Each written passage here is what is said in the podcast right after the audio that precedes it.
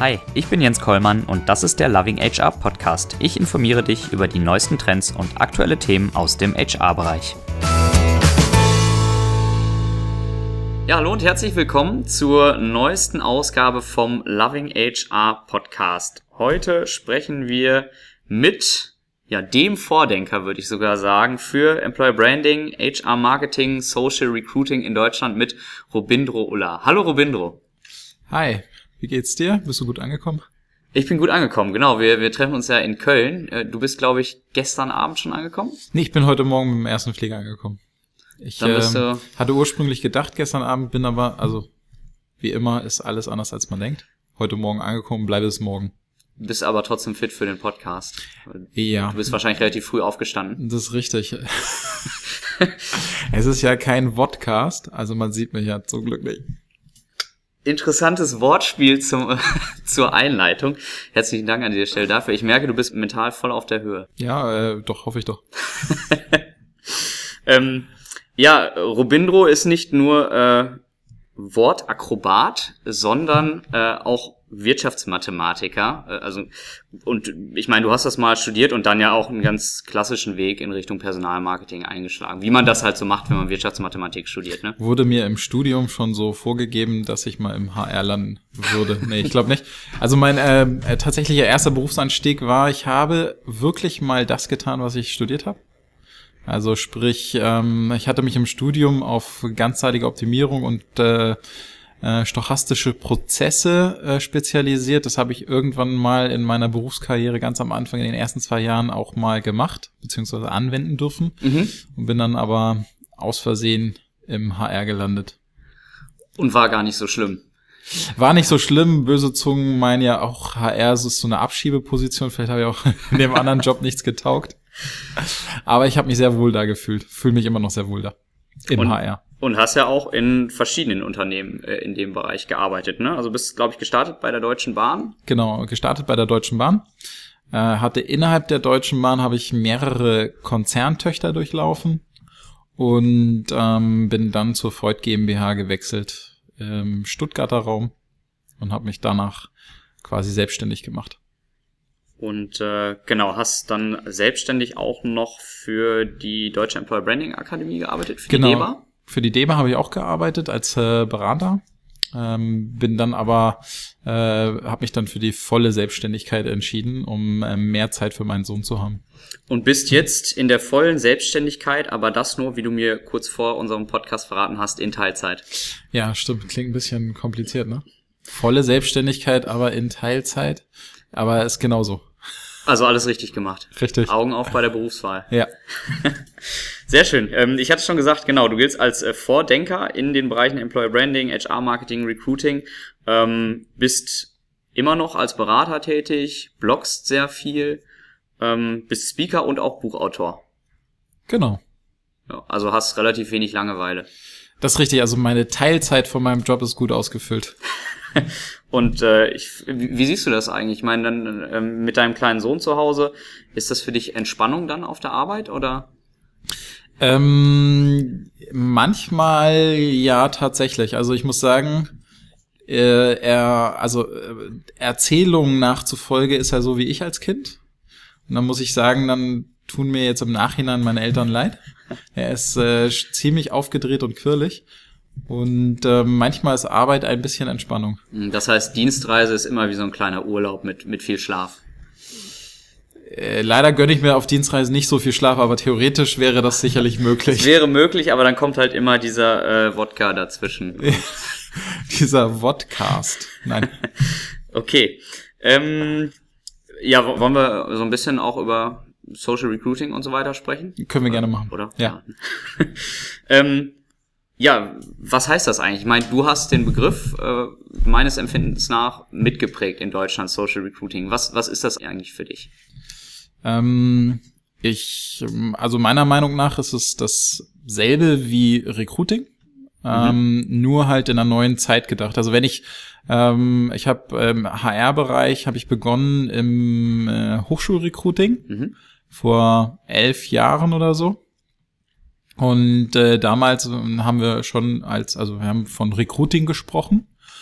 Dann kam Twitter, dann kam Facebook, dann kamen die ganzen anderen Social Networks. Der eigentliche Prozess und die Tätigkeit haben sich ja gar nicht so gravierend verändert. Ähm, ja, also wir haben klar stärkeren Bewerbermarkt und so weiter. Ähm, und trotzdem würde ich heute sagen, ich spreche eigentlich schon, egal was ich mache, vom Social Recruiting, weil das Social ist gar nicht mehr wegzudenken. Also die in diesen letzten elf Jahren haben sich die ähm, sozialen Medien in diesem Prozess so eingenistet, ohne diesen Prozess grundlegend zu verändern. Nach wie vor habe ich jemanden, der einen Job braucht, die Vakanz muss besetzt werden. Also der Grundprozess ist ja immer noch der gleiche. Und ähm, einer der Kanäle hat sich sehr breit gemacht, hat sich äh, in alle möglichen Prozessteile mit hineingesetzt. Mhm. Und deswegen würde ich sagen, es gibt gar nichts anderes mehr als Social Recruiting. Also wenn jemand von Recruiting spricht, dann weiß er nur nicht, dass es eigentlich schon heute ziemlich social ist. Also Recruiting ohne Social funktioniert heute nicht mehr. Genau, würde ich so sagen. Mhm. Du hast gerade von einem der Kanäle gesprochen, der sich ziemlich durchgesetzt hat. Welcher ist das aus deiner Sicht? Ähm, nee, also ich meinte, also du kanntest ja theoretisch, ähm, wenn du unterscheidest zum Beispiel in Offline und Online, mhm. damit meinte ich jetzt sozusagen den, äh, den Social Media Kanal. Innerhalb der Social Media Kanäle, wenn, wenn den Kanal Social Media kannst du ja nochmal aufsplitten, ähm, da kann ich jetzt nicht sagen, dass sich irgendeiner stark durchgesetzt hat. Mhm. Also man könnte jetzt sagen, okay, Facebook ist ja eh allumfassend und man kann jeden über Facebook erreichen oder sowas, ne? Aber theoretisch hast du ähm, wenn ich heute sagen müsste, wie macht man ein gutes Social Recruiting, dann würde ich sagen, je spitzer du die Zielgruppe ansprechen kannst, desto besser ist eigentlich dein Social Recruiting. Mhm. Bedeutet aber automatisch, du hast eigentlich mehrere Favoriten innerhalb der Kanäle, mhm. je nach Zielgruppe. Mhm. Wie mache ich äh, gutes Recruiting? Ähm, auch ein gutes äh, Stichwort. Ich kann beim Social Recruiting sicherlich auch vieles falsch machen als Unternehmen. Das heißt, wie nutze ich das richtig für mich? Woran muss ich denken? Puh, ganz schön große Frage. Äh, der, du, also du kannst ja, wir teilen mal den Prozess auf in äh, die äh, klassischen Bausteine, die ganz am Anfang gesagt hast, Employer Branding, Personalmarketing, Recruiting. In mhm. jedem Baustein hast du eine riesen Spielwiese, wo du alles Mögliche falsch machen kannst. Und ähm, alle drei Bausteine sind sehr, sehr social. Ne? Also wenn man jetzt sagt, okay, Employer Branding beschränken wir eigentlich nur auf die Kulturerhebung und das Finden der Identität, dann würde ich sagen, selbst dann würde ich sagen, ist auch Social, weil du hast ja mit Menschen zu tun. Du hast heutzutage oftmals Netzwerke in Unternehmen, die tauschen sich aus. Ähm, also deine Frage zu beantworten ist total schwer, weil also du, du kannst wirklich jeden Baustein maximal verkehrt machen. Ja. Gibt's auch alles schon, glaube ich, habe ich schon überall mal gesehen. Du kannst, hast aber dafür auch unheimlich viele Chancen, was richtig zu machen. Und äh, mein persönliches Learning ist, dass verkehrt machen relativ ist. Ne, also du, du, es gibt natürlich so grundlegende Sachen, die du falsch machen kannst. Ne? Du bei der Employer Brand setzt du auf generisches Zeug, versuchst so einen leichten, ach der macht das so, dann mache ich das auch. Also letztes, vorletztes Jahr Leidenschaft konnte man überall lesen. Jeder war irgendwie ein leidenschaftlicher Arbeitgeber. Mhm. Beim Personalmarketing größter Fehler wäre wahrscheinlich, wenn du an der Zielgruppe vorbeischießt. Ne? Also du weißt, die sind alle auf Snapchat und trotzdem gehst du auf Xing für die Schüler. Hm. Ja? Oder äh, im Recruiting, klassisch, Klassiker ist eigentlich im Recruiting, dass du nicht realisierst, dass du da Kunden vor dir hast heutzutage und keine Bewerber. So, das sind so die klassischen Fehler. Was ich aber finde durch Social, Social Media Recruiting oder Social Media sehr stark geändert hat. Auf der anderen Seite ist auch alles möglich. Ja, manche machen so absurde Aktionen, Events, wo du so denkst, das kann gar nicht funktionieren und trotzdem wird es angenommen. Hm. Ich meine, es geht doch auch viel immer um Testen, neue Dinge ausprobieren. Da können doch ja. immer Fehler entstehen. Genau, und manchmal sind Fehler dann gar nicht Fehler, sondern beschleunigen vielleicht Momente oder äh, Elemente von deiner Recruiting-Kampagne oder ähm, also es kommt ein bisschen drauf an, wie du es verkaufst, ne? Also wenn du einen Fehler erkennst, kannst du ihn immer eigentlich zum Positiven wenden. Das ist so ein bisschen auch die Angst, die es am Anfang gab, ne? Social Media Recruiting, Social Recruiting, das hat doch was mit Shitstorm zu tun, Herr Uller, mhm. machen Sie das lieber nicht, da könnte sonst was passieren. Mhm. Und ähm, die Angst ist aber heutzutage gar nicht mehr so groß. Weil die Unternehmen auch herausgefunden haben, die Leute sprechen trotzdem über mich, egal ob ich jetzt mitspreche oder nicht? Böse gesagt, meine Meinung, ähm, äh, weil HR gar nicht wichtig genug ist, um einen richtigen Shitstorm lostreten zu können. Es gibt natürlich so ein paar Highlights, Beschäftigungsbedingungen in irgendwelchen Lagerhallen und so weiter, aber die, die dann tatsächlich Prominenz erlangen, aber mit so, also ich sag mal, mit einem richtig schlechten Recruiting-Rap-Song hat noch keiner einen riesen Shitstorm ausgelöst. Na, also die HR-Szene zerreißt sich das Maul drüber, aber wer redet denn sonst noch drüber? Ja gut, bei YouTube kriege ich auch noch ein paar Klicks Ja. oder so, ein paar Dislikes, aber ansonsten, ja, alles halb so Ja. wild. Also Spiegel, Spiegel Online hat's glaube ich mal aufgegriffen. Ach, hat's ja. auch auf- Ja, es gab mal so einen Artikel, die Recruiting-Videos des Schreckens oder sowas. Ich weiß gerade nicht mehr, wie der Artikel hieß, aber ähm, du kriegst schon ein bisschen Bekanntheit, aber es ist letztlich, ich würde es nicht Shitstorm nennen. Gut, kann ja auch ein Ziel sein, ne? Also ich glaube, das Unternehmen hat sehr, sehr große Bekanntheit äh, erlangt mit diesem, mit diesem Video. Ja, auf jeden Fall. Vielleicht ja alles geplant. Ich habe sogar mal eine Zeit lang Vorträge dazu gehalten, äh, wie, also nicht wie provoziere ich einen Shitstorm, aber der Shitstorm als Chance. Die meisten Unternehmen, die, ich sag mal, so ein bisschen was wie einen Shitstorm haben im HR, die, die haben da ein so großes Aufmerksamkeitspeak, wie sie nie wieder haben werden. Und wenn sie das nicht nutzen, dann sind sie eigentlich selbst schuld. Hm. Ja, Du musst nur rechtzeitig erkennen, dass es gerade einen Peak gibt. ne, also, und dann halt drauf reagieren auch irgendwie. genau. Ja. Kommen wir, kommen wir so ein bisschen zu ähm, ja, den großen Trends und Herausforderungen. Also wir haben es schon angesprochen, ähm, es hat auch irgendwie immer viel mit Testen zu tun, mit, mit damit neue Wege zu gehen in, in den Bereichen, weil auch einfach immer wieder neue Möglichkeiten entstehen durch neue Kanäle und ich weiß nicht was alles. Aus deiner Sicht, was sind momentan so die bestimmenden Themen, Kanäle, Trends, ähm, die Unternehmen nutzen können, vielleicht auch sollten, ähm, um, ja, ich sag mal so, diesen Buzzwords, War for Talents, Fachkräftemangel und so weiter entgegenwirken zu können. Ähm, also damit, klar, wir sind ja im Thema Social Recruiting, also die Ansprache, Begeisterung von Talenten. Ähm, der Trend, ich, wir fangen mal ein bisschen vielleicht mit dem letzten Jahr an, ein, einer der Trends, die sich herausgebildet haben oder zumindest von vielen Unternehmen verfolgt wurden, ist das Thema Virtual Reality und Augmented Reality. Gab es ein paar interessante Anwendungen von Bayer oder auch von Stiel Karriere. Und ähm, äh, in diesem Jahr bin ich noch mal gespannt, was so die Trends sein werden. Ja, ich, äh, es gibt natürlich immer diese Trendvorschau von den ganzen HR-Blogs. Da pusht jeder natürlich die Trends, die ihm am besten passen würden. Ah, Habe ich nicht gesagt. Würde ich aber auch machen, mache ich auch. äh, deswegen äh, muss man immer so ein bisschen mit Vorsicht genießen. Aber ich glaube, die, also die großen globalen Trends werden, glaube ich, sein, dass äh, die Direktansprache ähm, stärker kommen wird. Das heißt, wie ich äh, Kandidaten direkt ansprechen, äh, anspreche, also im Volksmund auch Sourcing genannt. Dann das Thema Bots. Wie kann ich, ähm, ich habe es im letzten Jahr Augmented Recruiting genannt, also wie kann ich Recruiter ein bisschen entlasten. Mhm. Und ähm, äh, Bots oder Technologien auch zur Rekrutierung einsetzen, mir Dinge vorsortieren lassen etc. Und ähm, muss mal ein bisschen gerade überlegen. Ähm, Wenn ich kurz einhaken Ja. darf, so Chatbots einsetzen, ich meine, das wird äh, im Produktbereich ja auch schon häufig gemacht. Der HR-Bereich, der könnte jetzt langsam nachziehen. ja, du darfst raten, wann ich meinen ersten Chatbot hatte. Du selbst. Ja.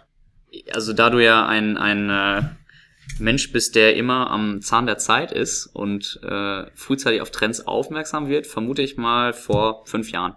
1996 war das, glaube ich. Ah, also knapp fünf Jahre. Ja, äh, ne, ich bin mir nicht mehr ganz sicher. Das war aber auf jeden Fall noch in der Schulzeit von meinem Abi. Und zwar hatte ich ähm, das Text-Adventure per, äh, per Anhalter durch die Galaxis. Damals noch auf einer dreieinhalb Zoll Diskette.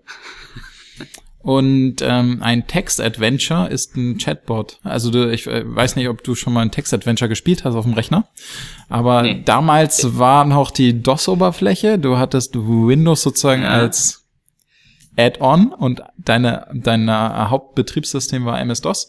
Du hattest halt sprich einen schwarzen Bildschirm, du hast das Spiel geladen und dann ging's los mit einer ersten Frage und dann konntest du antworten und dann hat der, das Spiel geantwortet. Und das war ist quasi ein Chatbot, ja, also rule-based. Ja. Also es ist nicht so wie heute, das ist der wesentliche Unterschied. Heute hast du halt Bots mit ähm, Machine Learning kombiniert und künstlicher Intelligenz. Das war früher nicht so, es war rule-based. Der konnte auch aus seinen Rules nicht ausbrechen. Aber Mhm. der damals hatte schon richtig viele Dinge einfach abgedeckt. Das muss man sich ja vorstellen wie so ein Entscheidungsbaum. Und ähm, wenn wir heute über Chatbots sprechen, ist es definitiv Zeit, dass HR da viel stärker einsteigt. Ich habe witzigerweise letzte Woche durfte ich auf der äh, Social Media Night in Stuttgart sprechen und der Vortrag vor mir ähm, war zum Thema Chatbots im Marketing und Engagement. Mhm. Und die rufen ein deutlich höheres Engagement hervor als ähm, Newsletter, Website und so weiter. Also du, du hast, hast hier einen Moment, was du sehr einfach einfügen kannst. Es ist technologisch total No-Brainer. Mhm. Und trotzdem nutzen es noch sehr, sehr wenige. Seltsam eigentlich, ne? Aber klar, also ich kenne selber, wenn ich auf irgendeiner Seite bin und plötzlich geht unten so ein Chatfenster hoch und ich werde gefragt. Ne? Also Aufmerksamkeit schenke mhm. ich dem schon, ob ich da was reintippe. Hm, muss nicht immer sein, aber spannend eigentlich, ne? Dass das äh, so lange gedauert hat, bis HR auf den Zug aufspringt. Weil ich, ich stelle mir vor, äh, ich kann ja super auch vorselektieren, ich kann super Informationen ganz gezielt verteilen an denjenigen, der da gerade die Anfrage stellt, ne, mit relativ einfachen Regeln. Und wenn ich das dann natürlich dann noch verknüpfe mit, gut, das dauert wahrscheinlich noch, könnte ich mir jetzt vorstellen, ein bisschen länger, dass ich das noch irgendwie mit künstlicher Intelligenz, maschinellem Lernen verbinde im Recruiting-Bereich. Weiß nicht, wie weit sind wir da? Äh, noch gar nicht so weit. Das ist aber auch eine Kostenfrage, glaube mhm. ich. Also du, ähm, du kannst dir mal die Plattform angucken, flowxo.com, F L-O-W-X-O.com. Mhm, packen wir auch nochmal in die Show Notes. Ah ja, super. Sehr, sehr guter Punkt.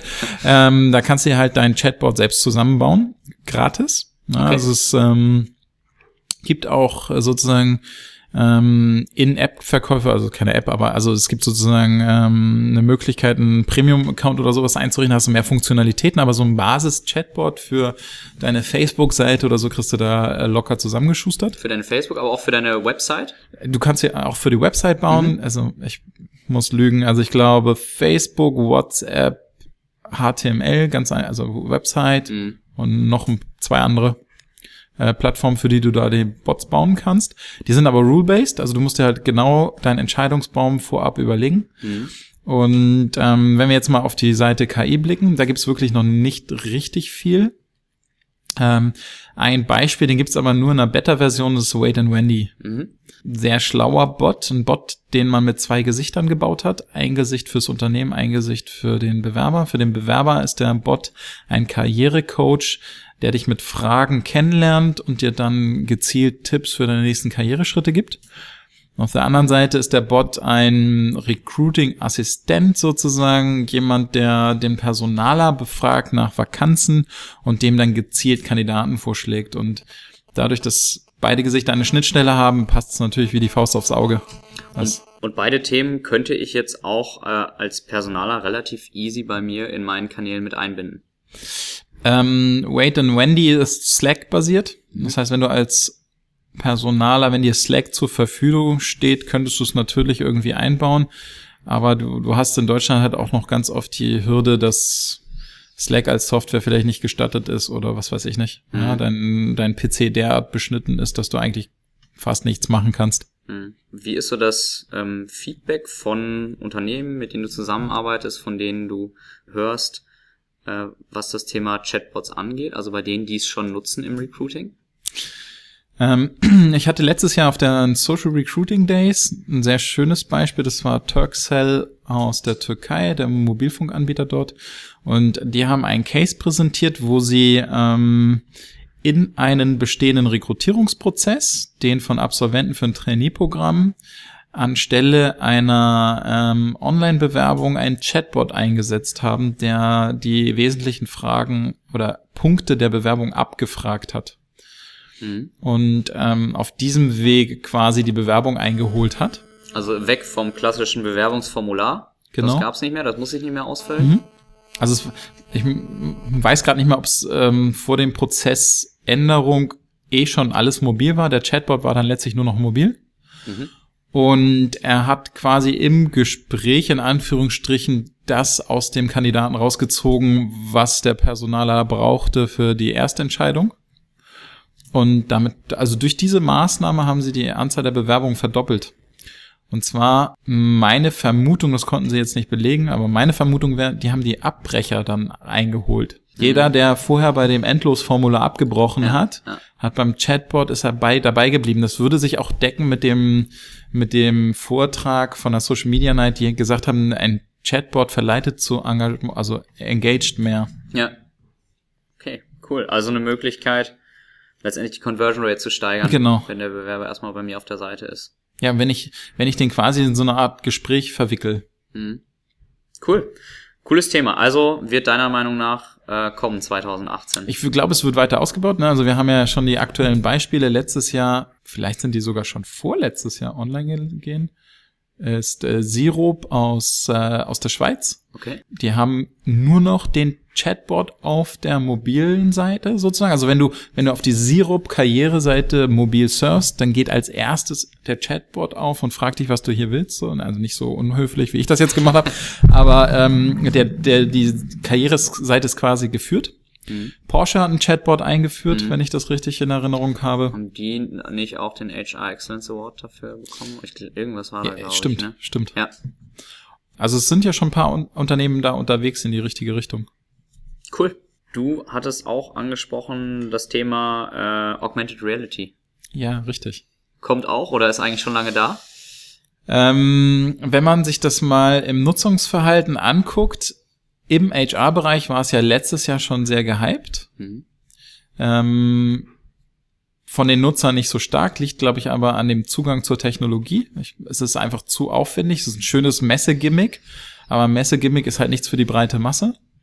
Ich glaube, jetzt kommt's gerade äh, in die Zielgruppen rein, wobei der HR-Bereich, glaube ich, jetzt so leicht demotiviert ist, weil es im letzten Jahr gar nicht so abgegangen ist, wie sie eigentlich gedacht haben. Also war HR tatsächlich mal einen ganz kleinen Ticken der Zeit voraus, aber ich würde sagen, dass es der, der einfach der Technologiegröße geschuldet ist. Letztes Jahr war absoluter Hype, war live Mhm. ähm, auf Facebook oder jetzt ähm, schwappte dann über zu diesen ganzen Insta-Stories, Snapchat-Stories und diesem Story-Hype. Ähm, aber ähm, ich glaube, äh, Virtual Reality wird noch mal kommen. Hab dazu auch einen äh, Blogpost schon verfasst mit Jan Havlicek und Tobias Ortner. Ich weiß nicht, ob du den zufällig gesehen hast. Aber Wie hieß der Titel? der Titel ist, was wir von der Pornoindustrie lernen Ah, ja, können, weil die da- Pornoindustrie geht voll auf äh, Virtual Reality und Augmented Reality in diesem Jahr. Der Titel ist mir in Erinnerung geblieben, ja. Und ähm, die zeigen uns mal, wie es richtig geht, würde ich sagen. Das kann man jetzt auch missverstehen in Ja. dem Zusammenhang, aber ich glaube, ich weiß, worauf du hinaus willst. Sehr gut. Ähm, okay, also bei ähm, VR äh, war tatsächlich Personal mal so ein bisschen zu schnell. Ja, ich glaube, es ist halt die, ähm, du hoffst ja mit solchen Vorstößen immer, dass du auch große Zielgruppen erreichst. Das ist aber mit der Technologie, so wie sie letztes Jahr sich dargestellt hat, nicht möglich. So als Messegimmick ist natürlich toll und alle kommen zu deinem Messestand.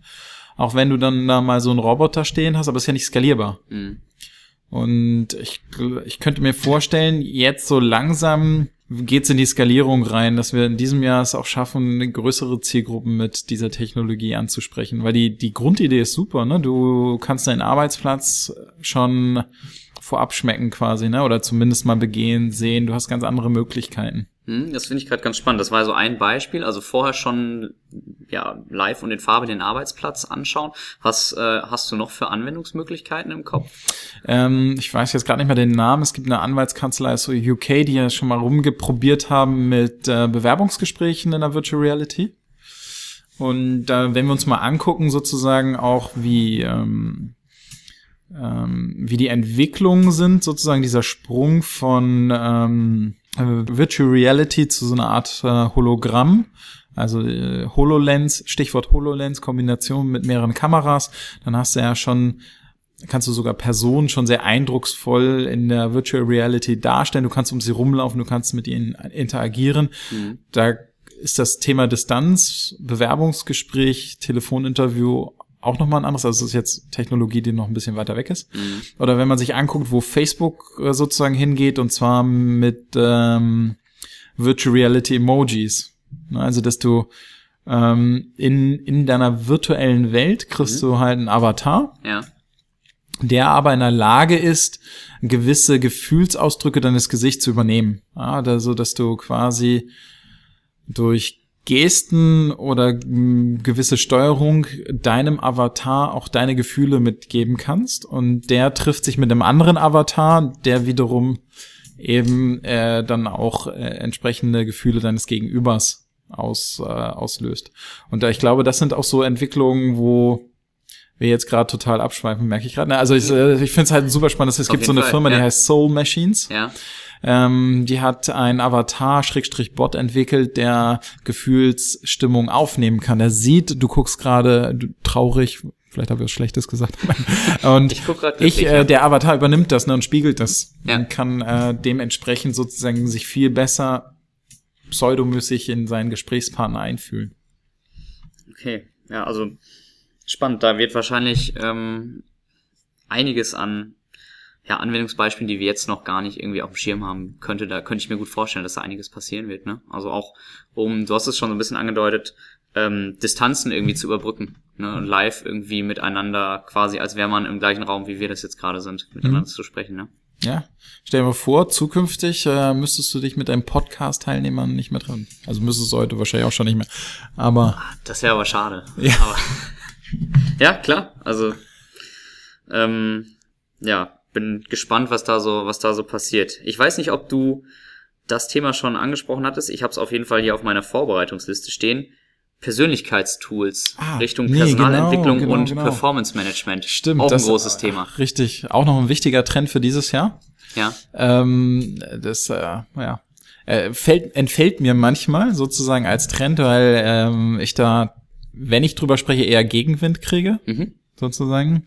Nicht, dass ich ein großer Verfechter dieser Tool bin, aber ich ähm, vielleicht mal ganz kurz umrissen. Es, ähm, seit drei Jahren gibt's immer mehr Tools, die auf den Markt drängen, die angeblich auf Basis von zum Beispiel sozialen Netzwerkdaten deine Persönlichkeit erheben können, ohne dass sie mit dir sprechen oder ohne dass sie dich anders irgendwie testen, prüfen. Was, was sind das für Tools?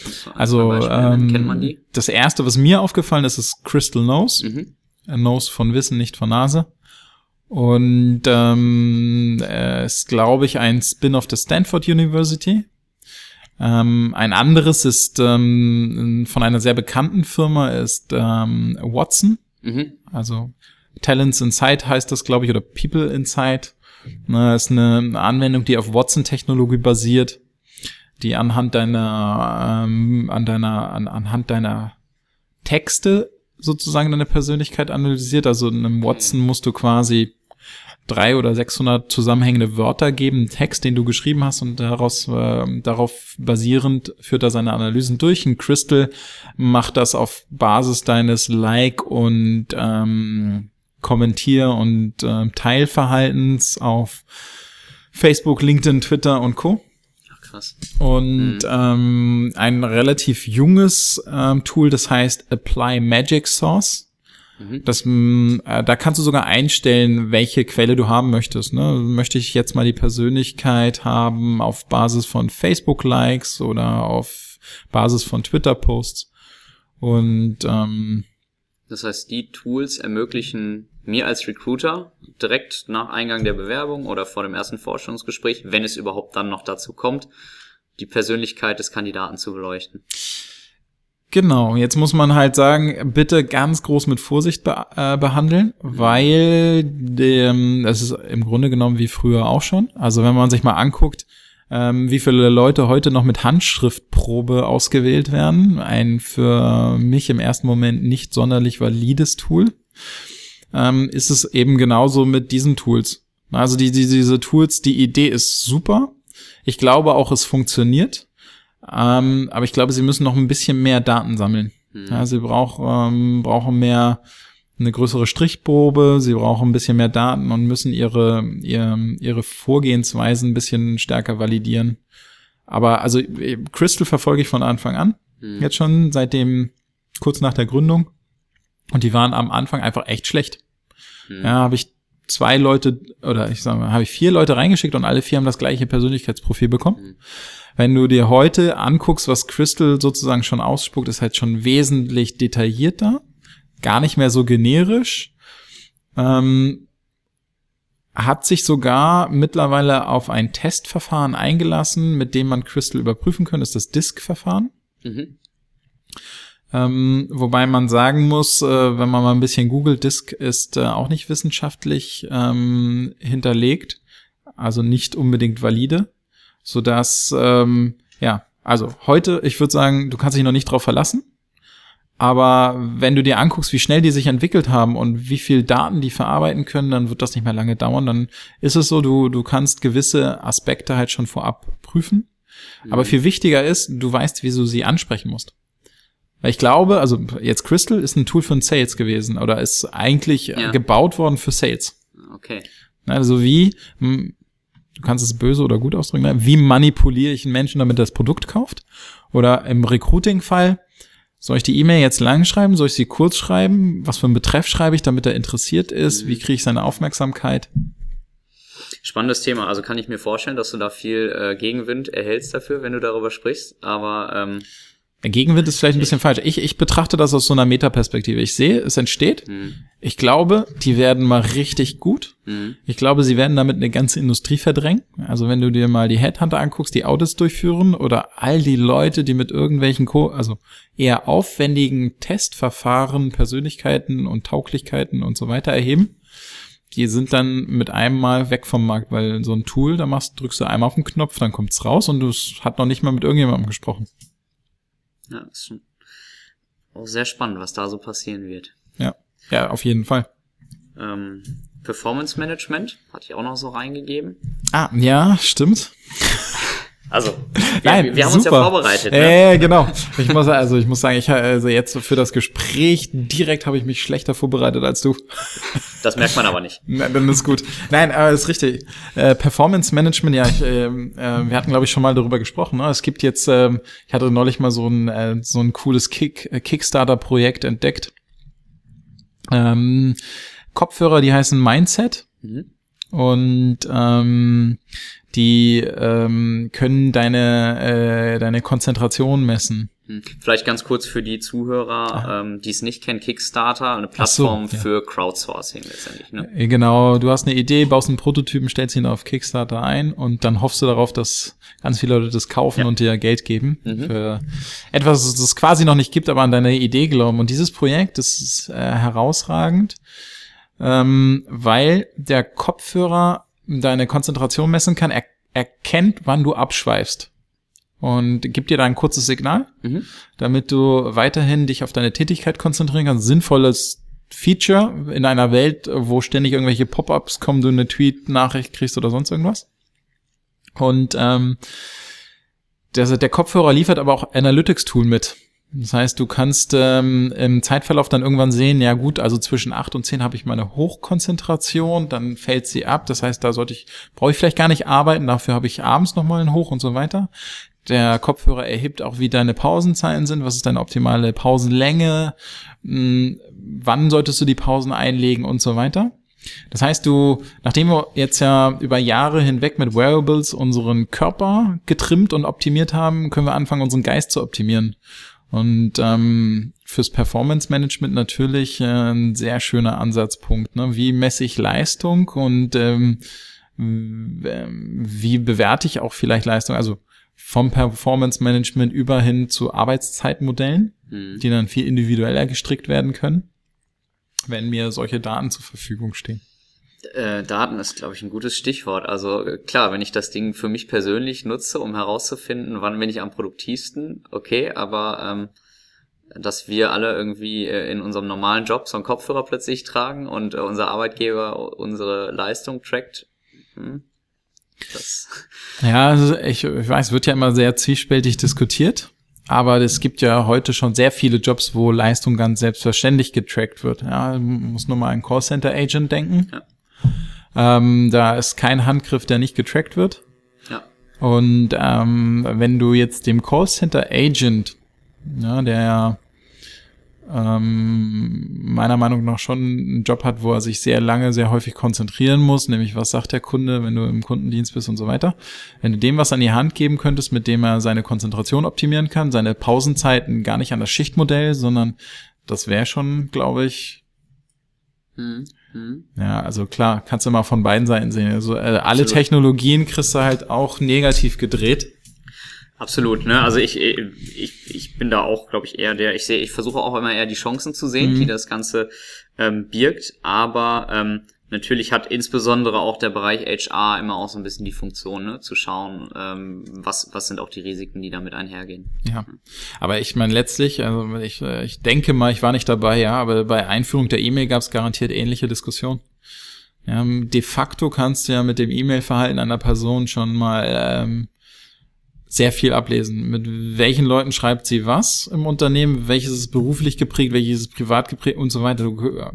Es liegt ja alles da, ne? Und dann gab es Vereinbarungen darüber, wer was liest und ähm, dann hast du Unternehmen, die, die sichern dir oder sagen dir halt zu, dass du deinen Rechner auch in Teilen oder das Internet ähm, privat nutzen darfst und so weiter. Also man muss sich halt dann einigen, wie man damit umgeht. Ne? Wegreden kann man es nicht. Nee, absolut, ähm, wo du das gerade sagst äh, mit der E-Mail. Ähm, ich, ich will nicht politisch werden. Es gab auch mal, also eine Partei hat auch mal vor der Einführung des Videotextes gewarnt, weil er auch äh, ernsthafte äh, negative Konsequenzen für die Menschheit nach sich ziehen würde. Aber gut. Also mit Videotext habe ich mein Studium finanziert. Mit Videotext hast du dein Studium finanziert? Ja. Wie das denn? Äh, habe ich glaube ich noch nie in einem Bewerbungsgespräch erwähnt, ehrlich gesagt. Dann, ich ich meine, wir führen ja auch kein Bewerbungsgespräch. Ist richtig. Ich habe tatsächlich mal äh, über einen sehr langen Zeitraum hinweg war ich äh, Videotext-Chat-Moderator. Ach, stimmt, da gab's ja, da gab's ja fünf Chats. Ja, als ja. Internet noch nicht so überall an jeder Ecke stand, hast du halt über einen Videotext gechattet. Ach Wahnsinn. Ja, man merkt, äh, du bist eine andere Generation als ich. Ich bin ja, mit ähm, ich bin mit Knuddels groß geworden. Mit Knuddels? Knuddels? Was sind denn Knuddels? Mit Knuddels war eine Chat-Website. Ach. Naja. Also, Ach, stimmt. Also wir waren da schon weiter. Ja. Wir, wir mussten nicht ja. mehr auf den Videotext zurückgreifen. ja, nee. Also ja, ich, äh, ich habe noch dieses schöne Modem-Geräusch im Ohr. Richtig, ne? Also äh, es ging immer nur entweder Internet oder telefonieren. Richtig. Mm, das war noch Zeiten, ne? Damals. Jetzt denken alle, ich bin total alt. Gute alte Zeit. Nein, so alt ist er noch gar nicht. So. Ne? Mitte, Ende äh, äh, äh, 30. 30. 30. er denkt auch, ich bin alt, sowas. ähm, ja, apropos äh, alt. Ich versuche da jetzt mal eine elegante Überleitung zu schaffen. Also ja. äh, bei VR und AR war HR ausnahmsweise vielleicht mal etwas zu schnell. Es gibt aber auch Hypes, die in den letzten Jahren aufgekommen sind, die vielleicht auch schon wieder veraltet sind, deren Zeit vielleicht schon wieder vorbei ist. Äh, ich frage jetzt mal provokant nach bei dir, weil ich weiß, das ist eins deiner Lieblingsthemen. Snapchat ähm, war gefühlt ein Riesenthema in den letzten Jahren. Dann äh, ja hat Zuckerberg Snapchat nicht kaufen können und hat sich dann entschieden, einfach alles daran zu setzen, äh, um irgendwie Snapchat, äh, Snapchat zu zerstören. Weiß nicht, hat er das auch vielleicht ein Stück weit hinbekommen? Wie, wie ist da deine Meinung zum Thema Snapchat aktuell? Lohnt sich das auch, da jetzt noch äh, aufzuspringen als Unternehmen, das jetzt noch zu nutzen? Ja, ähm, also Snapchat ist äh, mein heimlicher äh, Social Media Favorit und Liebling. Das liegt nicht daran, dass ich das äh, ich, ich nutze das gar nicht so viel, weil das, der Nutzen hängt ja immer auch von deiner Peer Group ab und meine Peer Group nutzt Snapchat leider gar nicht. Seltsam. ja, aber trotzdem verbringe ich sehr, sehr viel Zeit auf Snapchat ähm, und äh, ja, die Gründe kann ich gleich erläutern. Ähm, ja, habe mich quasi, also wenn man, also in das Netzwerk in Anführungsstrichen verliebt, habe ich mich 2012. Das gibt's ja schon relativ lang, das Netzwerk. Da warst du aber dann auch einer der ersten. Ähm, ja. Ja. Also also ehrlicherweise muss ich ja zugeben, seit, seitdem hat sich in meiner Peer Group nicht so viel getan. Also ich habe damals wenig Leute gehabt, mit denen ich auf Snapchat geschrieben. Das ist bis heute nicht anders. Aber ähm, trotzdem hat's äh, riesen Spaß gemacht, Snapchat zu entdecken. Genau, das hat damals schon riesen Spaß gemacht, das zu entdecken. Dann gab es einen kleinen Skandal, einen Datenleck bei Snapchat. Dann ist es wahnsinnig in die Medien gekommen. Die haben super genutzt, ähm, haben diese Aufmerksamkeit dann für sich äh, verwerten können und sind dann extrem innovativ geworden. Und ähm, das ist das, was ich an Snapchat liebe. Snapchat ist nicht unbedingt funktional. Heutzutage ist Snapchat funktional gar nicht mehr das beste Netzwerk. sozusagen im Moment, ja, würde ich sagen, weil alles wurde ja kopiert von den anderen, also haben die anderen fast die gleichen Features. Aber Snapchat ist die hellste Kerze auf dem Kuchen. Also kein Netzwerk ist klüger sozusagen oder innovativer als Snapchat.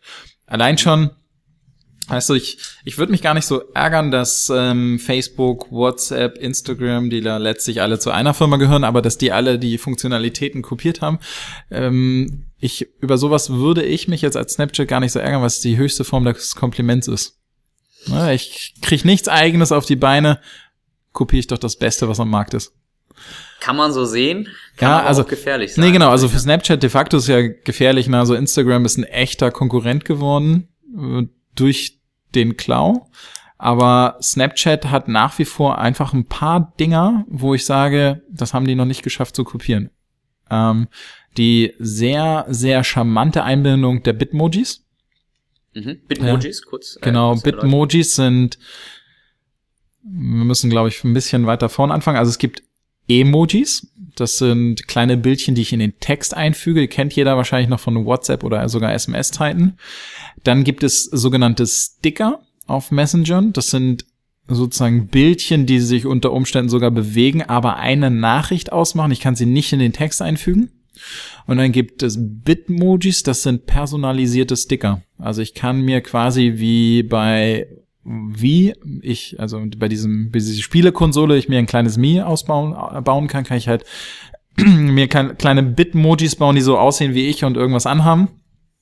Und ähm, wie Snapchat diese Bitmojis nutzt und dem Nutzer auch zur Verfügung stellt, ist einfach unfassbar genial. Ein mhm. Punkt, ja. Also wer, wer sich das mal angucken möchte, soll das, also ich kann jedem Personaler einfach nur empfehlen, legt euch einen Snapchat-Account an, macht nichts damit außer stöbern und gucken. Mhm.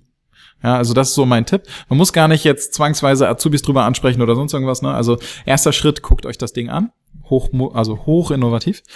Zweiter Punkt ist, Snapchat hat ähm, Ende letzten Jahres äh, Context Cards rausgebracht. Die gibt es in Deutschland noch nicht, aber haben damit einen Clou gelandet, der unfassbar ist. Ja, also es ist ähm, Context Cards, dazu muss man vielleicht mit Snapchat mit ein, zwei Sätzen kurz erklären.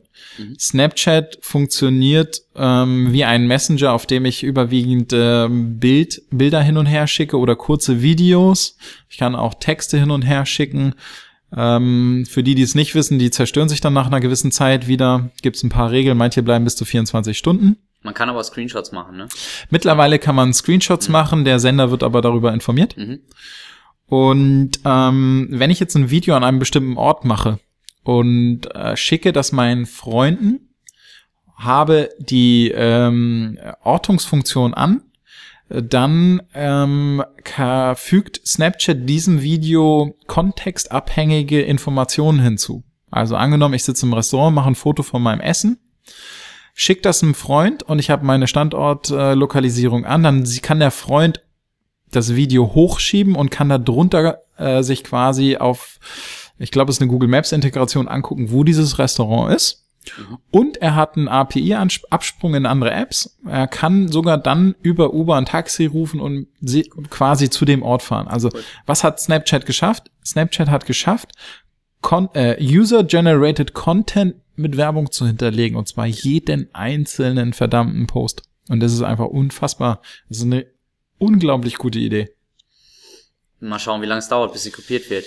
Genau, also ich bin, ja genau, irgendwann wird's halt kopiert. Und dann, aber also ich überrascht bin ich immer noch, dass die Bitmojis noch nicht so stark kopiert wurden. Mhm. Also Bitmojis kann ich natürlich auch in anderen Messenger verwenden, aber so eine wirklich unglaublich komfortable Integration wie auf Snapchat habe ich nicht auf dem Facebook Messenger, nicht auf WhatsApp.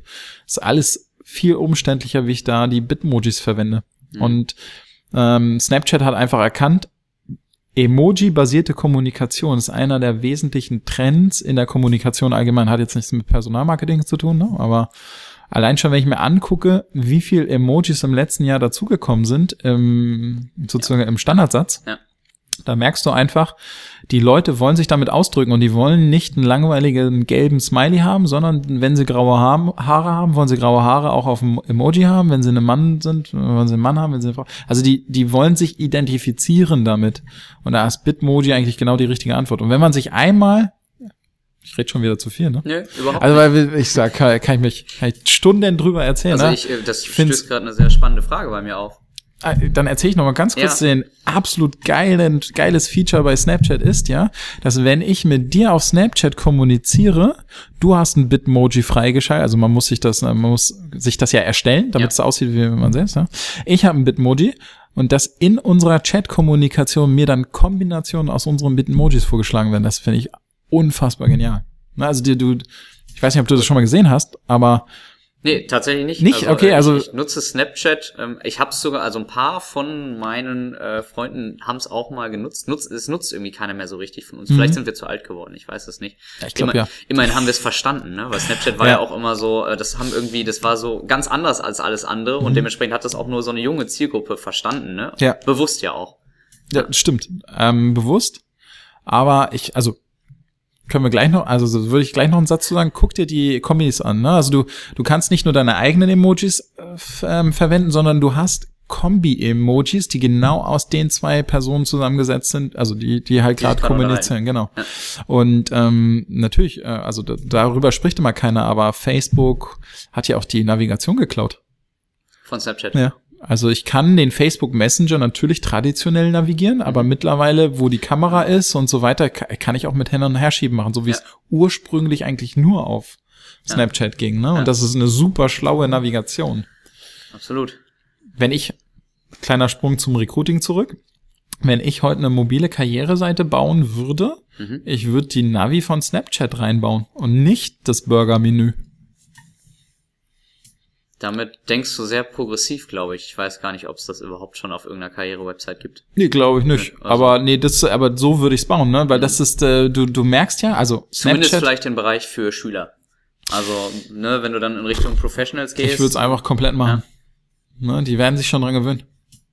Also das ist vielleicht ein bisschen so mh, user-unfreundlich gedacht, aber ähm, so wie Snapchat die ähm, Navigation aufgebaut hat, ist super intuitiv, wenn du einfach mit mobil aufgewachsen bist oder dich auskennst, dann ist das gar nicht so abwegig, das so zu machen. Mhm. Und Snapchat hat das schon von Anfang an, also die sind sehr früh gekommen. Dann hat Facebook irgendwann gesagt, oh, geile Idee, übernehme ich auch, aber du, du hast auf Facebook Messenger im Moment sozusagen zwei Möglichkeiten, immer die, Ja. die Dinge auszulösen. Mhm. Entweder über die Snapchat-Logik oder über die alte Logik. Und ich könnte mir vorstellen, die werden irgendwann einfach die, nur noch die neue haben. Mhm. Okay. Ähm, So, deine spannende Frage, die sich aufwirft.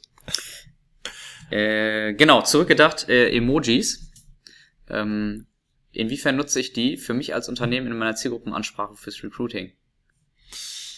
Ja, äh, gute Frage. da kann ich ganz kurz, ähm, ich habe tatsächlich mal eine äh, Recruiting-Aktion durchgeführt, wo ich Emojis für ein Unternehmen erstellt habe und mit den Emojis rekrutiert habe. Ähm, wenn wir die globale Entwicklung betrachten, kann man feststellen, immer mehr Kommunikation wandert in Messenger. Mhm. Facebook, klar sind da, haben da alle irgendeinen Account und es gibt auch noch Xing, LinkedIn und so weiter. Aber die meiste Kommunikation findet auf WhatsApp, Facebook Messenger, WeChat in Asien, auf Messengern statt. Jetzt ist ein Messenger für ein Unternehmen eigentlich total blöd, weil ein Messenger einen viralen Effekt von null hat. Mhm. Du kannst nur das Schnee Schneeballsystem machen, was wir von ganz früher kennen. Schick diese SMS an zehn Leute weiter und du lebst einen Tag länger. Aber du hast sonst wenig virale Effekte, die du über das Netzwerk anstoßen kannst. Deswegen tun sich auch viele Unternehmen schwer, also unabhängig jetzt davon, dass ähm, nicht jeder Snapchat versteht, aber wenn ich auf Snapchat aktiv wäre, brauche ich immer erst einen anderen Kanal, um zu bewerben, dass ich auf Snapchat aktiv bin. Weil auf Snapchat selbst als Messenger kriege ich keinen viralen Effekt losgetreten. So, und jetzt ist ähm, die einzige Möglichkeit, einen viralen Effekt doch hinzubekommen, die Welt der Sticker und Emojis. Weil wenn ich es hinbekomme, einen firmenspezifischen Sticker in diese Welt einzuschleusen, dann hätte er theoretisch die Chance, von Gerät zu Gerät viral zu gehen. Hm. Oder ich kriege ihn sogar in einen der Sticker-Shops rein, sodass er jedem Gerät sofort zum Download zur Verfügung steht. Ja. So, und ähm, äh, ich habe das mit der Firma Voigt gemacht. Meinem letzten Arbeitgeber haben wir in China, haben wir über WeChat rekrutiert. Ah, okay. Dort haben wir zielgruppenspezifische Sticker entworfen. Und jetzt habe ich dir eben erzählt, Sticker und Emojis sind so geartet, wenn du es hinbekommst, dass sie einer Zielgruppe entsprechen, dann können sie sich damit identifizieren, dann benutzen sie sie. Hm. Der Bedarf ist da, deswegen gibt's ja plötzlich in jeder Altersklasse ein Emoji. Es gibt männlich, weiblich, es gibt mit Kopftuch, ohne Kopftuch, mit Turban und alles Mögliche. Ja. Ja, die Leute wollen sich damit identifizieren und wir haben halt ein Emoji gebaut, was nur auf eine Zielgruppe passt. Mhm. Und die haben sich damit identifiziert, technische Absolventen. Wir haben Emoji gebaut, welches ähm, ist ein kleiner Roboter mit Absolventenkappe, Mhm. der ähm, quasi entsprechend der Zielgruppe designt ist. Es ist ein bisschen moderner, fliegt, ähm, sieht so aus wie der kleine moderne Roboter von Wall-E. Mhm. Ich weiß gerade nicht mehr, wie der heißt, Eve oder so, ne? Ja. Seine Freundin, ne? Genau. Ja. Und äh, haben damit genau die richtige Zielgruppe angesprochen. Jetzt brauchst du nur noch den zweiten Punkt. Was kannst du heutzutage mit Stickern und Emojis an Emotionen ausdrücken? Das ist Herzschmerz, Glück, Freude, alles Mögliche. Du kannst aber keine Karriereemotion darstellen. Mhm. Also haben wir den Roboter dazu gebracht, Karriereemotionen darzustellen. Yeah, ich habe meine Abschlussarbeit bestanden oder Arbeitsmarkt, Achtung, ich komme und halt so ein bisschen überzeichnete Karriereemotionen. Und das ist super gut angekommen. Das heißt, ihr habt diesen äh, Emoji ähm, in, in WeChat platziert und wie habt ihr den dann in eure Zielgruppe bekommen? Ähm, ist auch wieder leider ein, eine kleine Krücke, die gebaut werden muss. Dazu muss man jetzt vorab wissen, WeChat hat das, was WhatsApp gerade einführt, schon seit Jahren, nämlich WhatsApp for Business mit Business-Accounts und so weiter. Bei WeChat gibt es schon immer Firmen-Accounts, auf denen du auch was hinterlegen kannst. Also die Sticker stehen, standen ähm, zum Download auf der Void WeChat-Seite sozusagen, Mhm. so einfach ausgedrückt. Und ähm, die Initialzündung haben wir über die Mitarbeiter gestartet und auch über zusätzliche Werbung an den Hochschulen. Cool. Ja, und ähm, also ein Initialzündung hat es bedurft sozusagen. Ne? Also das ging nicht rein aus WeChat heraus, Mhm. aber als der initiale Stein gelö also quasi ins Rollen gekommen ist, ist es mh, wahnsinnig viral gegangen. Mhm. Cool.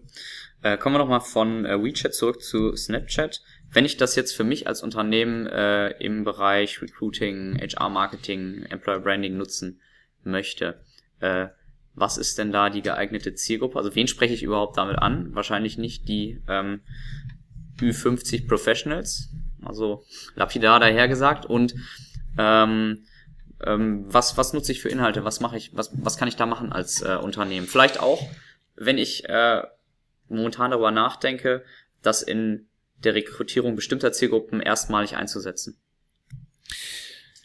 Ähm, was meinst du mit erstmalig einsetzen? Bei denen habe ich noch nichts rekrutiert oder ich habe noch Also nicht ich habe Snapchat verwendet. Snapchat noch nicht Ach verwendet. so, okay, Genau. ja. Mhm. Weil nach wie Ähm, vor, so habe ich das, ich habe das so rausgehört, ist das ein Kanal, auf den man setzen kann als Unternehmen. Es gibt zwei Aspekte bei dem Kanal. Wenn ich als Unternehmen am Puls der Zeit bleiben möchte, ist Snapchat ein guter Kanal, um einfach informiert zu bleiben. ne? Also wenn Snapchat jetzt die Context Cards einführt, dann kann ich mir sicher sein, die Netzwerke werden nachziehen. Ich bin aber schon, kann mich schon mal vorher ein bisschen damit äh, auseinandersetzen oder ähm, es gibt auch andere Dinge, die Snapchat sehr, sehr früh erkennt Mhm. und ähm, umsetzt, gerade wenn es um äh, sogenannte Memes geht. Ne, also so sowas wie Ice Bucket Challenge oder ähm, den Cam Dab Dab. Ja, dann ähm, ist Snapchat immer das erste Netzwerk, was das aufgreift. Und zwar zum Beispiel in den Bitmojis. Ne? Also als der Cam Dab rumging, also diese Tanzmove, Mhm. ja, Ich wollte ihn gerade sagen, das sieht keiner. ähm, äh, da ähm, hatte ich wenige Tage später hatte ich ein Bitmoji, was diesen Move macht, Mhm. Na, damit ich mich entsprechend des Memes natürlich mit meiner Freunden auch austauschen kann. Ja. Und ähm, äh, wer, wer, vielleicht erinnert sich jemand an den Saltman. Kennst du den Saltman? Bin ich da alt genug für? Ja, der war vor anderthalb Jahren. Dann ja, aber nein. Naja, der Saltman ist äh, ein türkischer Sternekoch, der auf eine ganz merkwürdige Art und Weise Salz auf sein Steak gestreut hat, Mhm. was äh, durch, durch wirklich über die ganze Welt ging. Muss mal Saltman bei YouTube googeln. Okay. Sie dürfen, ihr dürft alle Saltman bei YouTube googeln, die das noch nicht kennen. Und da hatte ich sofort, drei Tage nachdem das viral geht, hatte ich natürlich sofort meinen persönlichen Saltman-Sticker. Cool. Und ähm, daher, also Snapchat erkennt das relativ früh. Kommen wir zur Zielgruppe zurück. Ja, also ich glaube, ähm, gut ansprechen kann man junge Zielgruppen äh, unter 18. Also sprich die Zielgruppe der Schüler. Es gibt immer noch viele Schüler, die Snapchat nutzen. Die ARD ZDF Online-Studie des letzten Jahres hat das auch gezeigt, dass Snapchat ein, ein wichtiger Kanal für diese Zielgruppe ist. Hm. Und ähm, wie mache ich das am besten? Ich mache es am besten, indem ich das Netzwerk verstehe. Das Netzwerk ist dazu gedacht, aktuelle Geschehnisse aufzugreifen und sie zu posten. Ne? Also das, ähm, was sollte ich nicht tun? Ich sollte mir nicht stundenlang, tagelang überlegen, was für einen Plot ich drehe, diesen drehen, abspeichern und dann hochladen. Mhm. Geht auch. Hm.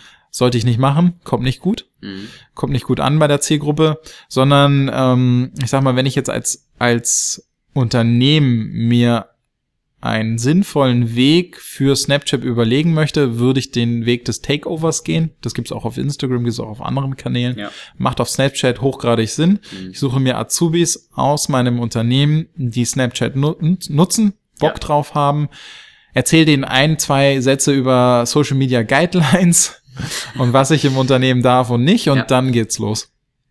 Ja, cool. Äh, also gute Handlungsempfehlung, glaube ich, um sich dem Thema anzunähern und vielleicht mal irgendwie eine Aktion da zu starten. Ne? Mhm. Also haben ja auch viele große Konzerne schon hinter sich gebracht, sozusagen. Ne? Ja, genau. Also es also, es sind mittlerweile, ich, ich weiß es leider nicht tatsächlich, ähm, da könnte man mal auf dem, es gibt einen Blog, der heißt Team HR. Mhm. Ähm, die, die beiden Damen, die diesen Blog führen, die sind, kann, gibt's Snapchat-Nerds? Weiß ich nicht so genau. Ich, die würde ich als Snapchat-Nerds bezeichnen. Und die sind schon Ü18. Ja. Ja. Ja, das, äh, ja, doch, kann man, glaube ich, sagen. Ähm, nee, sind sie. Und äh, die kennen sich aber super gut mit Snapchat aus und die haben etliche Posts zu dem Thema auf ihrem Blog. Da kann man sich das mal angucken und auch ein bisschen informieren. Und ähm, die wüssten jetzt aus dem Stehgreif wahrscheinlich, wie viele Unternehmen aktuell schon in Deutschland auf Snapchat aktiv sind, aber es sind auf jeden Fall über 10, 20 Unternehmen. Ich weiß es gerade Mhm. tatsächlich nicht genau. Mhm. Ähm, kein Grund ist nicht, trotzdem vielleicht mal zumindest sich das Tool oder das Netzwerk anzugucken. Ja. Cool. Denken wir noch, ähm, noch etwas progressiver, ähm, würde ich fast sagen. Äh, das Thema Musical.ly hast Ah, du ja, ja, in genau. unserem Vorabtelefonat auch schon mal erwähnt, wo großes Potenzial schlummert, aus deiner Sicht. Ja, also das ähm, Musical.ly ist eins der Netzwerke für mich, wo ich sagen muss, den Recruiting Case zu erstellen ist vielleicht gar nicht so schwer, Mhm. aber die Art und Weise zu kommunizieren ist selbst mir fremd. Ja, also ich kann mich auf viele Sachen einlassen, ich kann mich Snapchatten kann ich ohne Ende, ich kann auch Stories posten und so weiter. Musical.ly ist einfach nochmal ein ganz anderes Level. Ähm, für alle, die nicht wissen, was Musical.ly ist, das ist ein Netzwerk, bei dem es darum geht, im Wesentlichen Musik oder Songtexte nicht nachzusprechen, sondern nachzudabben, da- also nicht von Dab Tanzschritt, sondern von Lip Sync, also zu Lippen synchronisieren und ähm, die entsprechenden Tanzmoves dazu durchzuführen oder andere Tanzmoves dazu durchzuführen. Also wie ein Musikvideo. Äh, und das Einzige, was ich mache, ist meine Lippen zu bewegen und, und zu tanzen, aber ich singe nicht dazu. Genau, genau, genau. Ich bleib einfach stumm und äh, hinterlege, hinterlege quasi den Die- Sound und die Den Originalsound, ja. genau den. Originalsound. Äh, vor Musical.ly gab es schon mal einen Vorgänger, der hieß ähm, Dubsmash.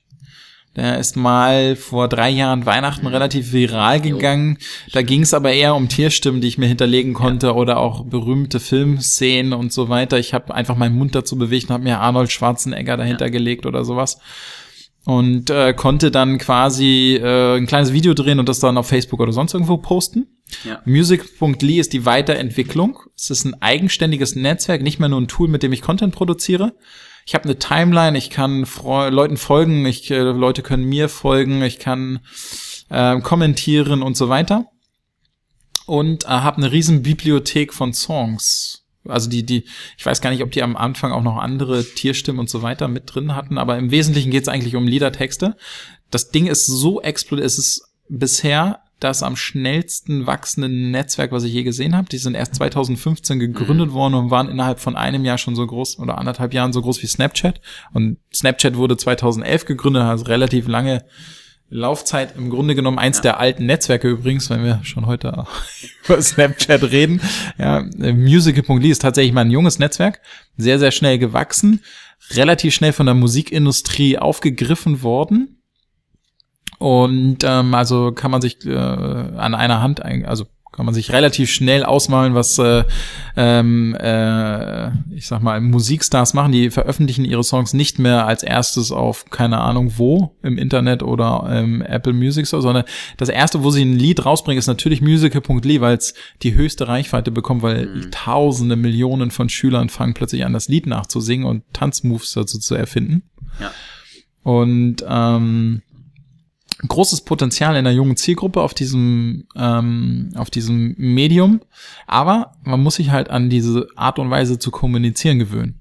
Also ich, ich würde fast behaupten, richtig gute Musical.lia, also Muser nennen die sich übrigens, also echte Muser, die fit darin sind, die könnten einen Lead-Song erraten anhand der Bewegung, die ein anderer User macht. Also du kannst den Ton abstellen und es gibt einfach be bestimmte Moves. Es gibt fast schon so eine Art Gebärdensprache, Zeichensprache auf musical.ly, die gewisse Textschnitte, also wenn Herz drin vorkommt, klar, dann mache ich mit meiner Hand ein Herz, wenn und so weiter. Mhm. Ja. Musical.ly ist übrigens auch der ähm, Ursprung von sowas hier. Das kann, kann, könnt ihr jetzt leider alle nicht sehen, was ich hochhalte. Ne? Also ich habe auf meinem Smartphone hinten eine kleine Halterung. Ja, da mhm. ähm, kann ich quasi mit meinem Finger äh, reinschlüpfen, damit ich viel besser eine Kameraführung durchführen kann mit meinem Handy. Ah. Ja, diese äh, Gibt es in unterschiedlichen Varianten, was ich mir hinten aufs Handy kleben kann, damit ich es besser festhalten kann. Aber das, äh, dieser, dieser Hype, dass ich mir diese Zusatzfeature auf mein Handy klebe, das kommt, äh, kam eigentlich durch musical.ly. Also du nutzt das auch mal für deine Musical.ly äh, Ja, ich bin nicht so aktiv. Wie gesagt, also das ist noch so eine, ja, da, da, dem, da musst du schon, da musst du irgendwie schon anders drauf sein, wenn du das machst wird auch, glaube ich, noch nicht äh, genutzt von Unternehmen, zu, zumindest im Bereich HR-Marketing. Genau. Also ich habe noch keins gefunden, obwohl es äh, Ansatzpunkte gibt. Na, ich kenne halt total viel. Wir hatten vorhin drüber gesprochen, es gibt so viele gute oder weniger gute Recruiting-Rap-Songs. Ne? Und mhm. ähm, ein wenn, wenn man tatsächlich es mal geschafft hat, einen guten Recruiting-Song auf die Beine zu stellen, wäre es eigentlich eine sinnvolle Möglichkeit, den auch auf musical.ly zur Verfügung zu stellen, sich eine Choreografie dafür zu überlegen und den äh, auf musical.ly mal viral zu treten. Hm. Also es ist ein Thema, was aus deiner Sicht spannend werden könnte. Ja, aber ich glaube, da, da, also ich, ich merke ja, was für, ich sag mal, Hemmung oder ich, ich komme halt, also ich, ich bin nicht so der Typ, der sich für seine eigene Kamera stellt, um eine Choreografie zu irgendeinem Song zu machen. Und ich kann bei diesem Netzwerk am stärksten nachempfinden, dass Personaler vielleicht eine gewisse Hemmung da verspüren. Aber das Ding hat Riesenpotenzial. Ja, glaube ich. Hab, äh, glaub ich, ne? ich hab, also ich äh, warte einfach auf den Personaler, der Muser ist und dann echt mal alle an die Wand rockt. Eben, das könnte ja auch wieder so ein, ein Thema für ein Takeover einfach sein. Stimmt, das könnte auch also. ein Thema für ein Takeover sein. Ne? Also ähm, Muser sind übrigens eine der wenigen Internetstars, die ihren Fame auf alle möglichen anderen Netzwerke übertragen können. Also ein, ein richtig erfolgreicher Muser mit, sagen wir mal, sieben, acht Millionen Follower hat auf jeden Fall auch ähm, im Millionenbereich Follower auf Instagram, Follower auf Snapchat. Das sind so die, das ist so die erste Generation an Social Media Stars, die schaffen, ihren Fame auf andere Netzwerke zu übertragen. Alle anderen waren ja immer nur, du hast die YouTube Stars, du hast die Instagrammer, du hast die Snapchatter. Aber Muser sind überall richtig, also die, die verstehen einfach die Medien nochmal anders zu spielen. Das, mhm. Woran das liegt, kann ich nicht genau mhm. sagen, ne? aber ja. Gerade gestern einen Artikel gelesen über Lisa und Lena. Die, Zwillinge, beiden ne? Zwillinge, Ja. 15 jetzt, ich glaube mit 13 gestartet, verdienen Millionen mit ihren ganzen. Genau, und die haben es auch, die haben es super verstanden, das auch auf ihre anderen Kanäle zu übertragen. Ja. Groß geworden über musical.ly und dann einfach übertragen. Ja. Und das ist so etwas, wo ich echt auch noch den Hut ziehe. Ne? Also da hat eine Generation von Kids ähm, ja die, die Kommunikation mal ganz anders inhaliert. Und die Und meisten verstanden. von uns merken es gar nicht. Nee, genau, also Ja. das ist, äh, ja, das ist noch ein ganz anderer trauriger Fall. Okay, ähm, Robindo, du bist äh, als Berater unterwegs und hast natürlich dementsprechend ähm, auch schon viele unterschiedliche Unternehmen kennengelernt mit ganz unterschiedlichen Herausforderungen. Ähm, kannst du zum Abschluss noch so ein paar Best Practices oder Beispiele zum Thema Recruiting und Employer Branding ähm, teilen, die dir auch nachhaltig in Erinnerung geblieben sind von Unternehmen, die irgendwas Cooles, Wirkungsvolles gemacht haben? Also, ähm, du meinst jetzt im Bezug auf Social Media, ne? Oder allgemein? Generell Großraum, Recruiting, Employer Branding, ob jetzt über Social Media oder Okay. vielleicht auch irgendwas Ja. anderes. Also die, ähm, es gibt tatsächlich viele, die mir im Gedächtnis geblieben sind. Hervorzuheben, was ich am liebsten hervorhebe, ist äh, äh, die Tinder-Rekrutierungsaktion. Weiß gar nicht, ob wir das im Vorgespräch schon besprochen hatten. Hatten ne? wir nicht. Nee. Aber Tinder hört sich gut an, okay. Nachdem wir vorhin über Porno äh, gesprochen haben, Ja. äh, als Vorreiter im äh, VR-Bereich. Geht's jetzt Kommt zu jetzt, äh, äh, logische Konsequenz. Ja, ehrlich gesagt, äh, Tinder war erste, also Ja. die Recruiting-Aktion auf Tinder, ähm, ein äh, fast schon Klassiker. Also Firma aus Ingolstadt, äh, namentlich BFFT, Mhm. haben äh, eine unfassbar geniale Rekrutierungsaktion für Entwickler auf Tinder gestartet, haben ähm, verstanden, wie das Netzwerk funktioniert. Ne, Also du, die haben den Algorithmus des Netzwerkes, wie es eben Leute zueinander matcht, ausgenutzt, damit ihnen Entwickler zugematcht werden.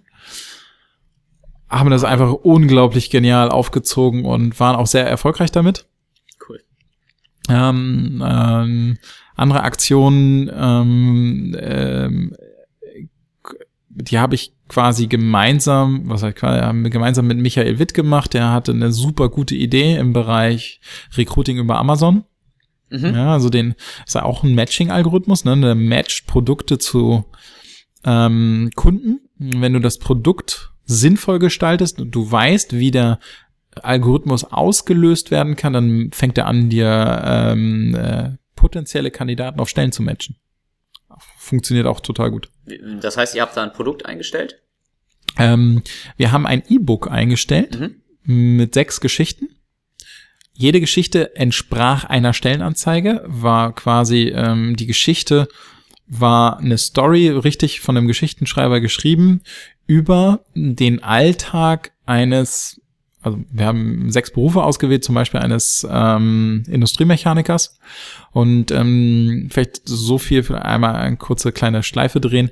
Wir haben die Inhaber dieser Stellen interviewt, haben die gefragt, wie die so ihre Stellen sehen, wie sie sich so bei der Arbeit erleben und zwar immer im Kontext von Romanen gedacht. Ne? Also sag mal, wenn du deinen, du hast so einen täglichen Job, du machst das und das und das und das und so und so, wenn du das mal so einer Genre beschreiben müsstest, ist es eher eine Kriminalgeschichte, ist das eher ein Science Fiction oder wie kommst du dir eigentlich vor? Und so haben wir die Interviews geführt und dabei sind wir auf sehr interessante Insights gekommen. Die haben wir einem Geschichtenschreiber gegeben und der hat absolut, also richtig geile Kurzgeschichten draus gebastelt, in denen die Tätigkeiten, die dieser Stelle innewohnen, die Hauptankerpunkte sind. Mhm. Aber letztlich spielen die halt immer in einem sehr aufregenden Kontext und es macht Spaß, die zu lesen. Du kannst das Buch immer noch runterladen.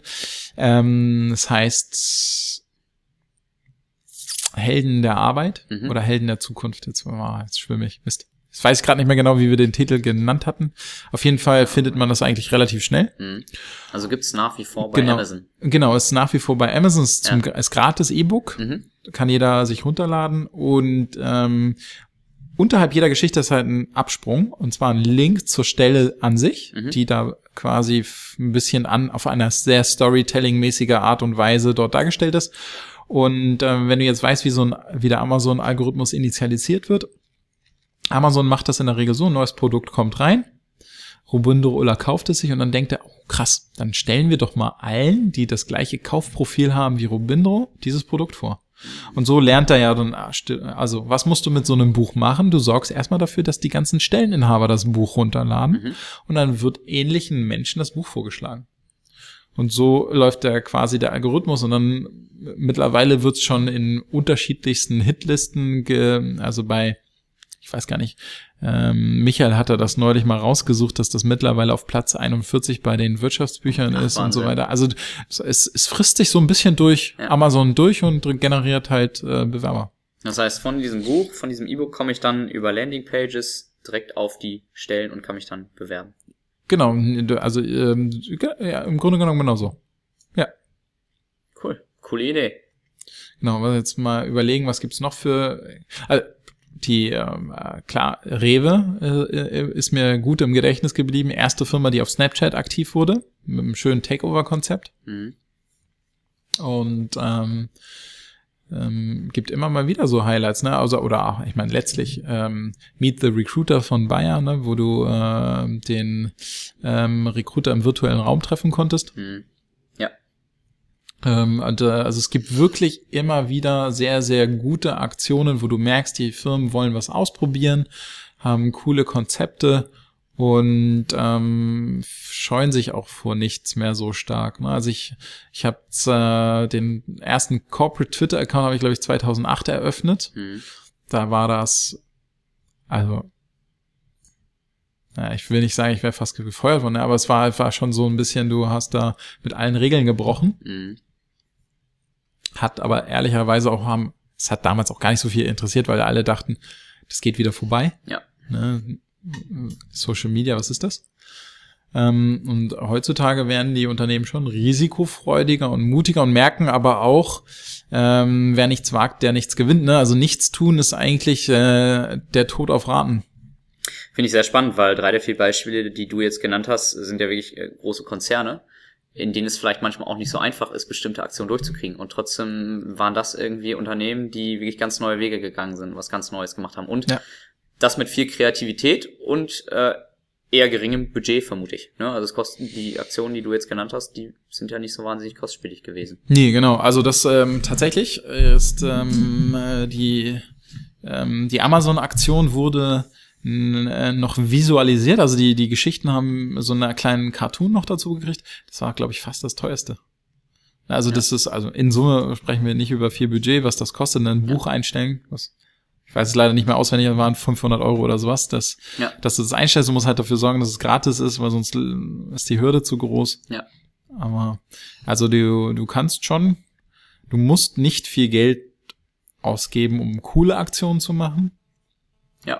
Ähm, du brauchst halt ein bisschen, ich glaube, das Wichtigste ist, dass du dich traust, erstmal die Netzwerke auszuprobieren. Weil sonst kommst du auch gar nicht auf die Ideen. Also wenn du jetzt ein, wenn du jetzt, ich sag mal, Recruiting Manager bist und denkst dir so, pff, eigentlich wäre es doch mal geil, eine Snapchat-Aktion durchzuführen, dann müsstest du erstmal ein bisschen Snapchat nutzen, um überhaupt zu merken, was alles geht. Also äh, ja, Auftrag für die HRler, die uns äh, zuhören, Snapchat runterladen. Ja, ich, also ich werde jetzt, äh, ich mache immer Werbung für Snapchat. Einfach runterladen, angucken und mit den Bitmojis rumspielen. Dann, ja, dann wird man irgendwann sehr schnell feststellen, dass keiner der Freunde Snapchat nutzt und dann wird man es nicht weiter nutzen. Aber ähm, es lohnt sich regelmäßig einfach mal einen Blick reinzuwerfen, was für neue Features reinkommen. Ja, ähm, neue Features, glaube ich, ein gutes Schlusswort. Du hast viele neue spannende Themen mit reingebracht in den Podcast, die auch viele Möglichkeiten, glaube ich, eröffnen für Personaler, irgendwie neue kreative Lösungen sich zu überlegen, um unterschiedliche Zielgruppen anzusprechen. Also herzlichen Dank dafür, Robindo. Ja, sehr gerne. Wir wollten noch auf ein Thema eingehen, nämlich wo kann ich den Robindo Roller denn mal live sehen demnächst? Ach, natürlich. Die, der Sprung in die Realität. Absolut, genau. Und zwar genau. kann ich das? Äh, zum Beispiel am 22.02. auf der HR Tech Night. Ähm, äh, ein neues Format, das die findet am 22.02. in Stuttgart statt. Ähm, ein Format für HRler, wo ähm, ich gemeinsam mit dem Michael Witt äh, erreichen möchte, dass Personaler für möglichst wenig Geld, also Eintritt sind 15 Euro, ähm, die Möglichkeit haben, sich fortzubilden einen Abend lang. Mm, am 22.02. ist das Thema Recruiting Analytics. Als Referenten haben wir Tim Verhöfen von Bearing Point und ähm, ähm, Function HR da die uns Einblicke geben in Recruiting Analytics. Dann gibt es eine Diskussionsrunde und da kann man mich äh, mal live erleben. Spannendes Thema. Also Recruiting oder auch People Analytics, glaube ich, auch ein ganz wichtiges Thema, ne? wo auch, ich glaube, da ist noch ganz, ganz viel Potenzial in vielen Unternehmen. Ja. Ich möchte übrigens alle einladen, äh, jetzt, jetzt, wo ihr das hört, mich auf Facebook, LinkedIn, Xing, Twitter, Snapchat zu adden. Ja, gerne auch weniger Netzwerke. Ne? Also Minimum ist eins. Ähm, man findet mich ganz leicht unter Ruben Drohler und äh, natürlich auch Loving HR überall folgen. Habe ja gerade festgestellt, dass ihr einen Instagram-Account habt und ähm, Genau so ist es. Und äh, ja, alle, alle Links äh, packen wir auch in die Show Notes, damit man uns findet. Sehr gut. Super. Robindro, vielen Dank für das spannende Interview und die vielen ja. Impulse. Bitte, bitte. Mach's gut. Bis dann. Ciao. Ciao. Das war's für diese Woche mit dem Loving HR Podcast. Wenn dir der Podcast gefallen hat, freue ich mich sehr über eine 5-Sterne-Bewertung. Ich freue mich aber auch ansonsten über Feedback, Kommentare, Fragen und Anregungen. Gerne eine Mail an jens.kollmann at lovinghr.de. Folge mir gerne auf gängigen Social Media Kanälen wie beispielsweise Facebook, Twitter, LinkedIn und Xing. Schau auf meiner Website vorbei unter lovinghr.de oder abonniere meinen Newsletter und WhatsApp Service. Alle Links sind auch nochmal in den Shownotes hinterlegt. Vielen Dank fürs Zuhören und bis zum nächsten Mal beim Loving HR Podcast.